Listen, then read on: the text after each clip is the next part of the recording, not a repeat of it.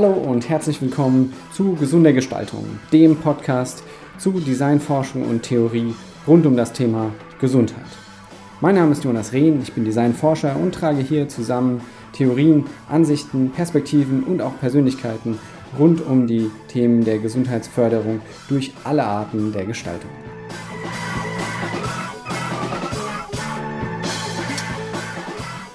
Ja, hallo und herzlich willkommen zu einer neuen Ausgabe des Podcasts Gesunde Gestaltung und heute wieder mit einer Basics-Folge. In den Basics-Folgen besprechen wir ja immer so ein bisschen die Grundlagen oder generellere Themen im Bereich der gesundheitsfördernden Gestaltung. Und heute haben wir es wirklich mit einer richtigen Grundlage zu tun, nämlich wir befassen uns mit der Designmethodologie, also der Fragestellung, wie designen wir eigentlich, ähm, und zwar mit Prozessmodellen. Also wie planen wir ähm, Design? Wie planen wir gesundheitsfördernde Gestaltung? Welche Abläufe müssen wir mitdenken? Wie konkret können wir eigentlich planen? Ähm, wie, intu wie intuitiv, wie kreativ ist das Ganze denn? Und ähm, da wollen wir uns einen groben Überblick beschaffen und ich werde ein Modell insbesondere einfach mal durchspielen, was ich besonders ähm, wertvoll und sinnvoll finde und ähm, erläutere das mal in dieser Folge. Viel Spaß damit!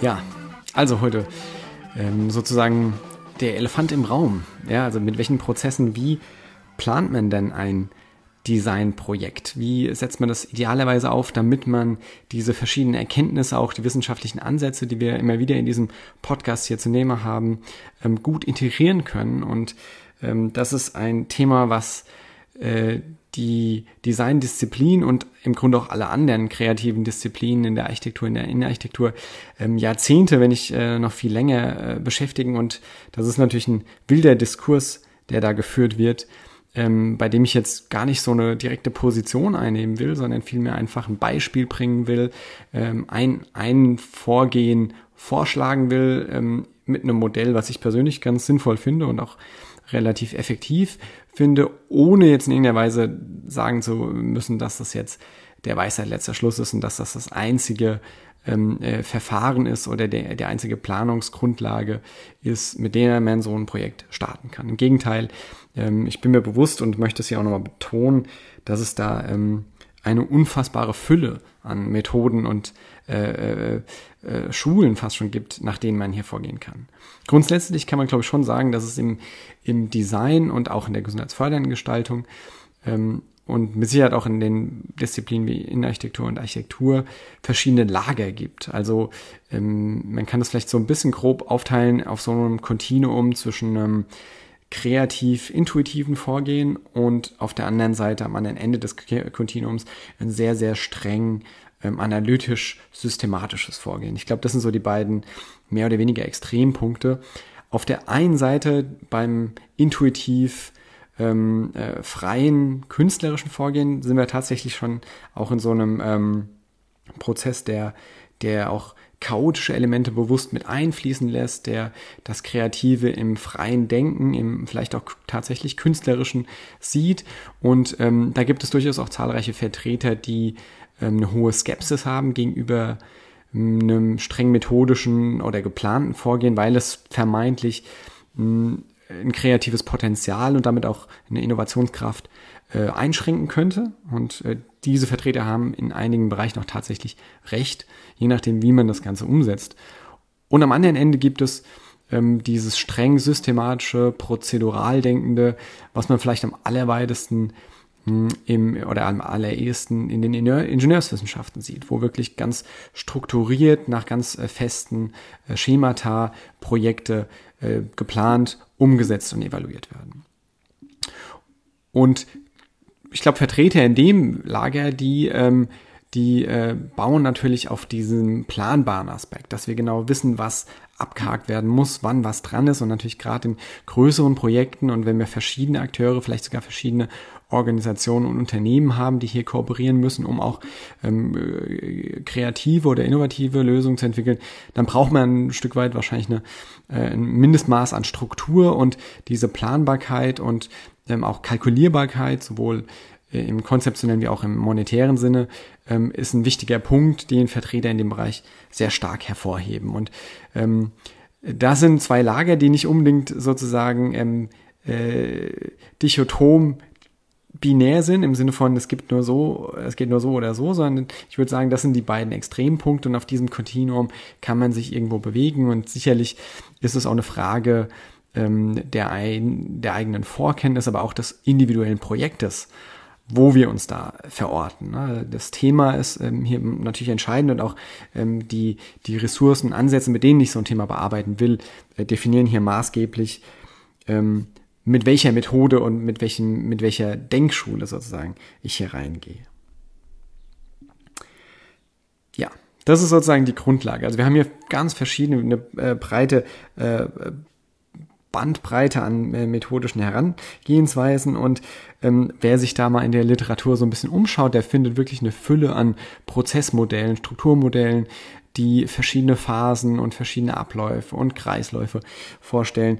Die kann ich äh, noch nicht mal ähm, äh, ansatzweise in einer Folge wiedergeben, geschweige denn ähm, kenne ich die alle inhaltlich, äh, weit, weit davon gefehlt. Ähm, aber ich äh, kann wirklich ans Herz legen, sich damit mal zu befassen. Ja, es gibt ähm, den Double Diamond, glaube ich, kennen die allermeisten als so ein typisches Designmodell, was sozusagen einmal dieses ähm, thematische Öffnen, Divergieren bedeutet. Also wir gucken uns ein Feld ganz genau an und dann konvergieren wir wieder, also wir gehen wieder zusammen, um äh, das Ganze auszusieben und das machen wir zweimal im Sinne von auch der Ideation, wo wir viele Ideen erstmal erzeugen und die dann wieder runterbrechen auf, auf äh, die, die besten und wichtigsten und da dann iterieren. Und dieser Double Diamond, der hat sich ähm, etabliert als eines von, von vielen Prozessmodellen und ich würde sagen auch ähm, Design Thinking als eine Herangehensweise ist ähm, äh, kann man hier verorten als einen, einen methodischen Prozess, der Phasen hat, der Strukturen hat. Ähm, und genauso haben wir eine Fülle von anderen Prozessmodellen, die ähm, mal präziser und strenger sind und mal ähm, generisch und auch vage äh, zum, zum Teil verschiedene Phasen umreißen und hier eine hohe Flexibilität mit vermitteln. Ja, wer sich da wirklich innerlich mit, mit, befassen will, dem will ich einen Literaturtipp schon an dieser Stelle empfehlen, nämlich Hugh Doubley, ähm, kennen vielleicht auch einige HörerInnen hier, ähm, nämlich How Do You Design? Äh, Compendium for Models. Äh, Compendium of Models, sorry. Und äh, das Ganze ist auch äh, kostenfrei äh, Open Access verfügbar. Ich werde den Link in die Show Notes packen. Und was äh, dieser You gemacht hat, ist, er hat tatsächlich ähm, also ich würde fast sagen, alle Modelle, die ich auf jeden Fall kenne und ähm, hunderte weitere fast, ähm, einfach mal zusammengefasst in einem Buch und äh, jeweils halt eben auch zeitlich verortet, in den jeweiligen Disziplinen verortet und ähm, äh, grundlegend so ein bisschen geclustert und eingeordnet. Und ähm, das ist wirklich, das schafft einen sehr, sehr guten Überblick. Und wer noch auf der Suche ist nach einem Modell äh, oder einer Herangehensweise für seine Arbeitsweise oder auch für ein konkretes Projekt, der wird da äh, mit hoher Wahrscheinlichkeit fündig, weil es einfach eine, so eine breite Fülle an, an ähm, Ansätzen ist, die er da vermittelt.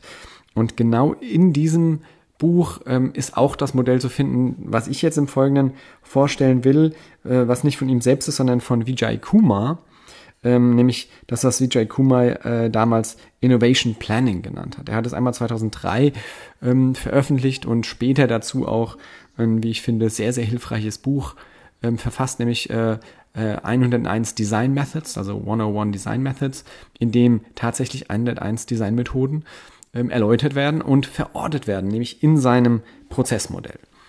Und auf diese einzelnen Methoden will ich gar nicht eingehen, keine Angst, aber ähm, das Prozessmodell, das will ich vorstellen, weil das ein Modell ist, was ich in vielen Projekten selbst angewendet habe, in unterschiedlichen Arten und Weisen und ähm, glaube, dass das eine sehr gute, ein sehr guter Kompromiss ist aus diesen beiden Extrempolen, die ich am Anfang erläutert habe, nämlich dem kreativ-chaotischen und diesem analytisch-systematischen. Und was besagt dieses Modell? Das Modell ist im Endeffekt auch, wie, wie die allermeisten Modelle, ähm, basiert auf einer grafischen Abbildung und die muss man sich so vorstellen. Ich werde ja, wie gesagt, auch den Link in die Show Notes packen. Ähm, aber das Modell ist im Endeffekt, ähm, sind zwei Achsen, ja, x, y, also ein Kreuz. Und auf diesen zwei Achsen XY ähm, sind ähm, alle Methoden und Ansätze zu verorten. Und diese beiden Achsen ähm, sind einmal Know and Make. Also das wäre die Y-Achse. Oben hätten wir Know, unten hätten wir Make. Also es geht einmal um das Wissen generieren, also Erkenntnisse erzielen, ist am oberen Ende dieser Achse und am unteren Ende ist das Umsetzen in Handlung, Make. Und die X-Achse, also von links nach rechts, haben wir Real und Abstract, also real, realweltlich und abstrakt, theoretisch. Bedeutet also im linken unteren Quadranten, für die, die noch visuell mitkommen, äh, haben wir sozusagen das reale Entwickeln von Dingen in der Wirklichkeit. Und wenn wir jetzt mal rechts oben im Quadranten wären, dann ist es sozusagen Wissen und Abstraktes. Das sind sozusagen die theoretischen Erkenntnisse. Das wird gleich Sinn machen, wenn wir das in die konkrete Umsetzung packen. Das heißt also, wir haben eine Grafik aus zwei Achsen, die vier Quadranten erzeugen. Also es ist einfach eine 2x2 Felder Tafel. Und was Kuma jetzt macht, ist, er geht in diesem Prozess einfach einmal reihum entlang dieser vier Quadranten. Und er startet in der Mitte, also quasi da, wo sich die beiden Linien kreuzen. Das ist nämlich der Ausgangspunkt. Das ist sozusagen der eigentliche, ähm, das Briefing sozusagen, die, die Beauftragung durch einen Kunden oder die Forschungshypothese. Was auch immer es sein mag, es ist sozusagen die Grundidee, das Gestaltungsproblem, von dem aus wir starten. Wenn wir das nicht haben, wenn wir nicht wissen, worum es eigentlich geht, das gibt es ja auch manchmal, ähm, dann können wir das Modell eigentlich so nicht anwenden. Das heißt, Kern ist immer eine konkret umrissene, mehr oder weniger spezifische Fragestellung, mit der wir uns befassen. Und dann starten wir im oberen linken Quadranten. Also an der Schnittstelle von Wissen und Realität. Das heißt, ne, man kann sich fast schon denken, Wissen aus der Realität und da verorten wir Research, also die Forschung. Und Vijay Kumar hat da in diesem Quadranten zwei Hauptthemen gesehen, nämlich einmal Know the Context und Know the People.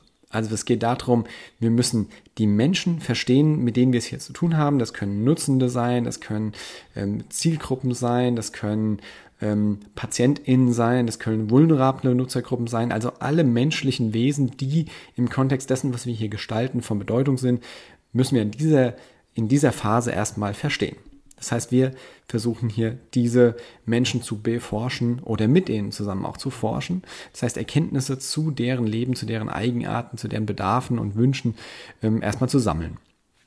Und analog dazu ist bei Knowing Context eben die Rahmenbedingungen äh, gemeint, die diese Menschen umgeben, aber auch diesen, diesen ähm, äh, Handlungskontext, den Problembereich, mit dem wir es hier zu tun haben. Wenn wir jetzt eine, eine Klinik äh, hier äh, neu gestalten wollen, dann ist das eben die Klinik mit all ihren technischen Strukturen und konzeptionellen Abläufen. Wenn das ein neuer Rollstuhl ist, dann ist es eben dieser Rollstuhl und die äh, Fragestellung einer Barrierefreiheit und der technischen Funktionalität und alle anderen Aspekte, die diesen Kontext, das heißt das Produkt und dessen, wo es sich befindet, von wem es bedient wird, eben abfragt. Das sind super große Cluster-Themen, aber ich hoffe, man versteht so ein bisschen, was das bedeutet. Ne? Das sind im Grunde zwei mehr oder weniger konkrete Fragestellungen, nämlich wir müssen Daten im weitesten Sinne sammeln zu den Menschen, um die es geht und zu deren Kontext oder den Kontext der Handlung, äh, um die es geht. Und Forschung, das ist hier wichtig zu betonen, bedeutet hier erstmal nur Daten sammeln. Und Daten ist eine vielfältige ähm, Sache. Ne? Das können einfach ähm, äh, qualitative Beobachtungen sein. Ja, ich gehe mal auf einen Marktplatz und schaue mir an, wie sich Menschen dort bewegen im Hinblick auf das, was ich hier untersuchen will. Sagen wir mal, ähm, ich will den neuen Rollstuhl entwickeln und schau mal, wie äh, ist das denn hier, äh, wenn Menschen hier mit dem Rollstuhl unterwegs sind, welche Barrieren erfahren die, ähm, wie, wie äh, sind die eingebunden, wie können die in der Gesellschaft partizipieren. Ähm, das wäre eine Methode. Ich kann natürlich auch Interviews machen oder komplett andere Dinge. Aber es geht primär in dieser Phase darum, erstmal nur Daten zu sammeln, ohne hieraus schon eine Erkenntnis abzuleiten. Das heißt, Phase 1 Research ist erstmal nur, eben wie ich schon gesagt habe, die empirische oder sonstige Beschäftigung mit dem Gegenstand, um erstmal die Datenmenge zu erheben. Und das muss nicht so wissenschaftlich sein, wie ich es hier jetzt betone. Das kann auch durchaus künstlerisch sein. Das kann auch eine ähm, sehr kreativ chaotische Annäherung sein zu so einem Thema. Das kann auch einfach mal die Sammlung im Sinne einer Marktrecherche sein, ähm, die Bilderrecherche in irgendwelchen Plattformen oder Medien, um einfach eine ästhetische Annäherung an das Thema zu erhalten. Das kann auch eine sehr sinnliche Annäherung sein an verschiedene Materialitäten, die mit einem ähm, Handlungsfeld zu tun haben. Also hier sind natürlich methodisch der Kreativität keine Grenzen gesetzt. Es ist nur so, dass sich an dieser Stelle sowohl künstlerisch kreative Methoden als auch oder in besonderem Maße empirisch-wissenschaftliche Methoden in meinen Augen sehr gut äh, hierfür eignen. Und was das genau ist, hängt natürlich ganz stark von dem, äh, der Fragestellung ab, mit der wir es uns hier, äh, mit der wir es hier zu tun haben, also dem Gestaltungsproblem, der Gestaltungsherausforderung ähm, und auch unserem Zugang dazu und vielen anderen Dingen wie, was weiß ich, zeitliches, monetäres Budget ähm, und, und Kontextfaktoren, die natürlich immer eine Rolle spielen bei dem, wie wir ein Projekt planen. So, und jetzt haben wir den ersten Quadranten sozusagen verstanden. Ja, das ist also die Erhebung von irgendwelchem Material, irgendwelchen Daten, Erkenntnissen zu Menschen und deren Kontext. Und jetzt wandern wir weiter im Uhrzeigersinn auf diesen äh, vier, auf dieser Vierfelder-Tafel, wenn man so will, in den Quadranten Knowing und Abstract. Und was ist quasi so die Abstraktion des Wissens? Das ist nämlich das, was Q, äh, Kumar ähm, Analysis nennt, äh, Analysis, Analyse. Das heißt, das ist die Auswertung dessen, was wir zuvor gesammelt haben. Das ist eigentlich auch relativ banal, wenn man so drüber nachdenkt. Das ist erstmal, wir haben grundsätzlich Daten erfasst in irgendeiner Form, Bilder, Zahlen, Aussagen, Tonmitschnitte, Bildmaterial, ähm, Videomaterial, das kann alles sein. Und jetzt gehen wir in die Phase, wo wir versuchen, hieraus Erkenntnisse zu erzielen. Das heißt, es ist auch das, was Kuma Frame Insights nennt. Also wir versuchen zu verstehen, was bedeutet es jetzt, wenn eine Zielgruppe das und das gesagt hat, wenn wir hier im Durchschnitt so und so viel Ausprägungen in dieser Charakteristik haben, wenn wir hier in der Bilderrecherche die und die ähm, verschiedenen Ausprägungen haben, wie können wir das clustern? Also es ist eine Methode aus rohem Datenmaterial, aus rohem Material Erkenntnisse zu erzielen, Wissen zu erzielen, mit dem wir weiterarbeiten können. Und auch an dieser Stelle gibt es super viele Methoden dazu. Wenn wir allein mal in diesem Bereich Experience Design schauen, dann finden wir dort äh, Dinge wie Personas, die wir entwickeln können. Wir können äh, Patient Journey Maps entwickeln. Wir können ein Touchpoint Inventory entwickeln. Das sind alles analytische äh, Prozesse, aus denen heraus Erkenntnisse erzielt werden können, die sich auf idealerweise ähm, belastbarem Datenmaterial ähm, befinden. Und dann schauen wir ein Stück weiter. Wir gehen im Uhrzeigersinn weiter. Wir hatten jetzt Research, wir hatten Analysis und jetzt kommen wir zum Quadranten Abstract und Make. Und was ist sozusagen das Abstrakte in der Herstellung? Es ist erstmal, es sind erstmal Konzepte, wenn man so will. Kuma nennt das Synthesis, also die sozusagen ähm, Synthese kann man es natürlich wortwörtlich übersetzen. Das ist die Übersetzung dessen, was wir vorher an Erkenntnissen gewonnen haben, in tatsächliche Ideen, in tatsächliche Gestaltungsansätze. Und da gibt es im Endeffekt bei Kuma ähm, so ein bisschen zwei Unterphasen, wenn man so will. Die erste Phase ist Explore Concepts, also es ist eine sehr ähm, ähm, explorative, eine sehr kreative Annäherung an, ein, an eine Lösung, an ein Gestaltungskonzept. Und ähm, auch an der Stelle ähm, hängt es natürlich ganz stark davon ab, ob wir es jetzt hier mit einer Innenarchitektur zu tun haben, mit einem Gebäude, mit einem Produkt, mit einer Kommunikationsstrategie, mit einem Service. Aber es geht immer darum, sozusagen vom Groben zum Feinen zu gehen. Das heißt, wir haben erstmal auch, wir hatten diese quantitativen oder die, die ähm, empirischen, irgendwie gearteten ähm, Datenmaterialien, die wir dann, aus denen wir Erkenntnisse abgeleitet haben. Und aus diesen Erkenntnissen formen wir jetzt konkrete Lösungsansätze, konkrete Konzepte. Und genau an der Stelle würde ich sagen, ist spätestens der Moment, wo wir tatsächlich in die Trickkiste des Kreativen, des Intuitiven, des Gestalterischen steigen müssen. Hier ist es, dass wir mit einem sehr offenen Momentum, mit einer sehr ähm, Everything is possible Attitüde ähm, in so einen Prozess reingehen müssen, um möglichst viel ähm, äh, viel Bandbreite, viele ähm, Out-of-the-Box-Konzepte entwickeln zu können. Und da brauche ich, glaube ich, an der Stelle gar nicht viel ähm, Methodik erwähnen. Ähm, die gibt's in, in Fülle und jede Disziplin hat, glaube ich, da auch so äh, die jeweiligen Zugänge. Wir können skizzenhaft an solchen äh, Themen orientieren. Wir können anfangen mit Moodboards. Ähm, je nach Disziplin äh, wird ja auch mit Modellen oder Rapid Prototyping gearbeitet oder auch in ganz anderen Flughöhen gedacht.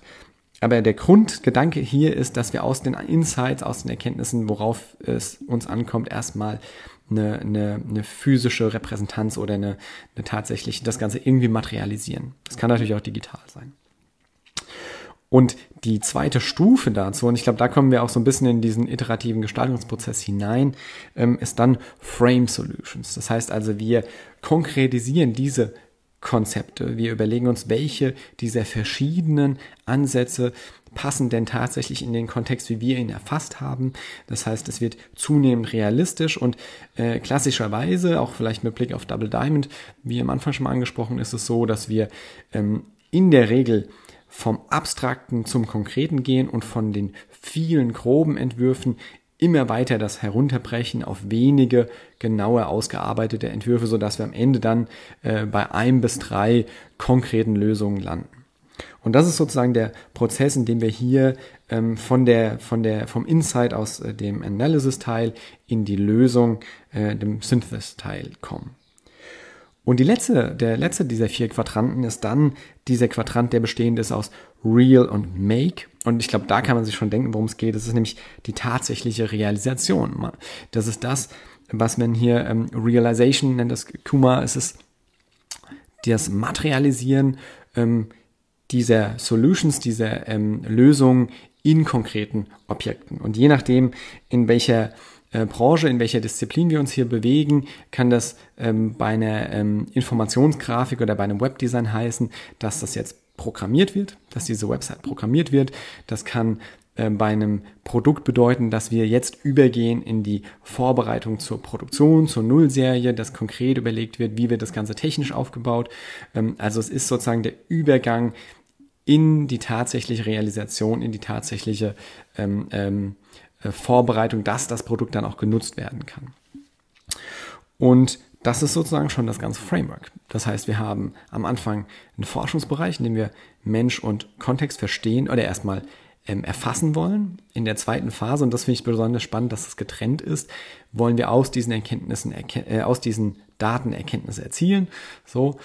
Und in der dritten Phase wollen wir aus diesen Erkenntnissen Lösungen entwickeln. Zuerst mal ein bisschen gröber im Sinne von Exploring Concepts und dann konkreter und auf den tatsächlichen Kontext gestimmt Frame Solutions und aus diesen ähm, konkretisierten, finalisierten Ideen werden dann tatsächliche Lösungen, tatsächliche Produkte, tatsächliche Systeme, Dienstleistungen realisiert.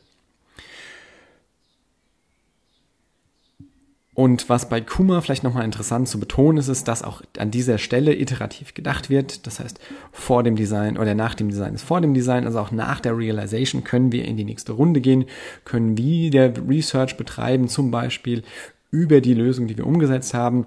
Klassischerweise, wenn wir jetzt über, ähm, sagen wir mal, wir denken uns jetzt mal eine Krankenhausstation, die wurde neu gestaltet ähm, äh, da wurden eben, wurde so vorgegangen, erst empirisch der Status quo erhoben und Erkenntnisse daraus erzielt. Es wurden neue Lösungen entwickelt, idealerweise natürlich ko-kreativ mit allen Beteiligten, die hier vor Ort dann auch Nutzende sein werden mit PatientInnen und Personal. Und dann wurde das Ganze baulich umgesetzt, idealerweise betreut und auch auf Grundlage der ähm, der Evidenz, die gesammelt wurde und aus den Studien verfügbar waren, mit beobachtet und evaluiert.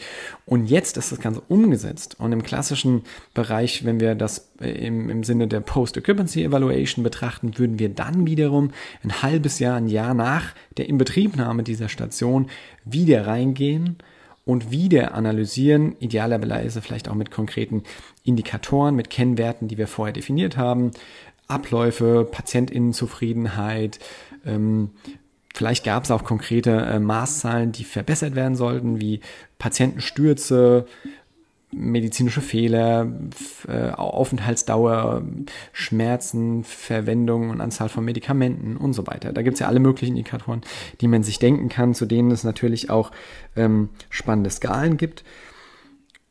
Und das wäre schon wiederum der Research-Teil in diesem in diesem ganzen Diagramm. Und hieraus könnten wir natürlich wieder Erkenntnisse erzielen, Analysis. Und aus dieser POE können wir natürlich auch wieder Gestaltungsideen, Optimierungspotenziale ableiten und so in einem Kreislauf in dieser äh, Krankenhausstation zu erneuten Optimierungen beitragen. Und das ist vielleicht in der Idealvorstellung das, wo wir eigentlich hinwollen, nämlich dass wir nicht einfach eine Lösung, so toll die auch recherchiert und gestaltet sein will, ähm, abgeben und gut ist, sondern wir, das ist zumindest mein Dafürhalten, wir müssen äh, überprüfen. Ist das wirklich so? Ist es wirklich eine tatsächliche Verbesserung, wie wir es angestrebt haben? Wird ein System so wahrgenommen? Wird ein System so verwendet, wie wir es äh, verwendet haben wollten? Und wenn nein, warum nicht? Ja, und das klar zu erfassen. Natürlich, in, meiner, äh, in meinen Augen sind empirische Methoden da besonders gut, weil sie ähm, idealerweise, wenn es gut umgesetzt ist, möglichst äh, objektiv sind. Sie sollten valide sein, sie sollten reliabel sein und dann ähm, können wir hier Erkenntnisse erzielen, die tatsächlich ähm, Gestaltung verbessern kann, gesundheitsfördernder machen kann. Und diese Erkenntnisse, und das soll man natürlich auch nicht vergessen, die kann ich natürlich auch übertragen auf andere Lösungen, auf andere Konzepte, auf andere Krankenhausstationen oder andere vergleichbare Settings. Das heißt, ähm, im Sinne von, vom Evidence-Based Design Ansatz ähm, sind Erkenntnisse und Insights ja nie nur für ein Gestaltungsproblem oder für einen Gestaltungskontext zu betrachten, sondern irgendwie ähm, besteht da ja auch immer das Potenzial, die zu generalisieren. Und wenn wir uns hier in der Praxis auch ähm, sozusagen der, dem wissenschaftlichen Diskurs öffnen und hier eine Brücke bauen zwischen der Praxis und der Forschung der Wissenschaft, dann können wir Expertisen und Erkenntnisse aus dem praktischen umsetzen übertragen und generalisieren auf ein breiteres Feld, zum Beispiel auch zur Verfügung stellen auf Konferenzen in wissenschaftlichen Journals und so wiederum den Kreislauf schließen, dass Menschen aus der Praxis sich dieser wissenschaftlichen Erkenntnisse bedienen, um ihre eigene Praxis wieder zu bedienen. Das ist ein Prozess, ähm, den ich für sehr wertvoll halte, um tatsächlich das Feld der gesundheitsfördernden Gestaltung massiv voranzutreiben. Und eben um das zu erreichen, ist in meinen Augen so ein Modell wie bei Kuma ähm, besonders wertvoll. Und da gibt es mit Sicherheit einen ganzen Haufen anderer Modelle und Abwandlungen. Ähm, und die haben äh, mit Sicherheit auch immer ihre Berechtigung, wenn sie gut funktionieren. Das ist jetzt ein Modell, was ich mal empfohlen habe oder vorgestellt habe. Und mich würde es äh, wirklich interessieren, wie da diese Resonanz ist. Gibt es hier äh, in der Zuhörerschaft vielleicht äh, schon Erfahrungen mit diesem Modell? Gibt es andere Modelle, die gut funktioniert haben, die nicht gut funktioniert haben? Warum? Warum nicht? Da freue ich mich über äh, Feedback dazu und ähm, ja, bin natürlich auch immer offen für äh, andere thematische Ideen. Womit wollen wir uns hier befassen im Podcast? Was ist eigentlich gesundheitsfördernde Gestaltung für alle Zuhörenden? Ähm, was bedeutet das konkret? Und ja, da freue ich mich auf ähm, Rückmeldungen aus dem Feld sozusagen. Ähm, auch und insbesondere für diese Basics-Folgen, weil wir uns da ja immer wieder diesem Thema nähern wollen und den wichtigen Fragestellungen, ähm, die so ein bisschen abklappern wollen. In diesem Sinne, viel Spaß beim Anwenden. Wie gesagt, das Material äh, stecke ich in die Show Notes und ähm, ja, wünsche noch einen schönen Tag. Bis bald. Tschüss.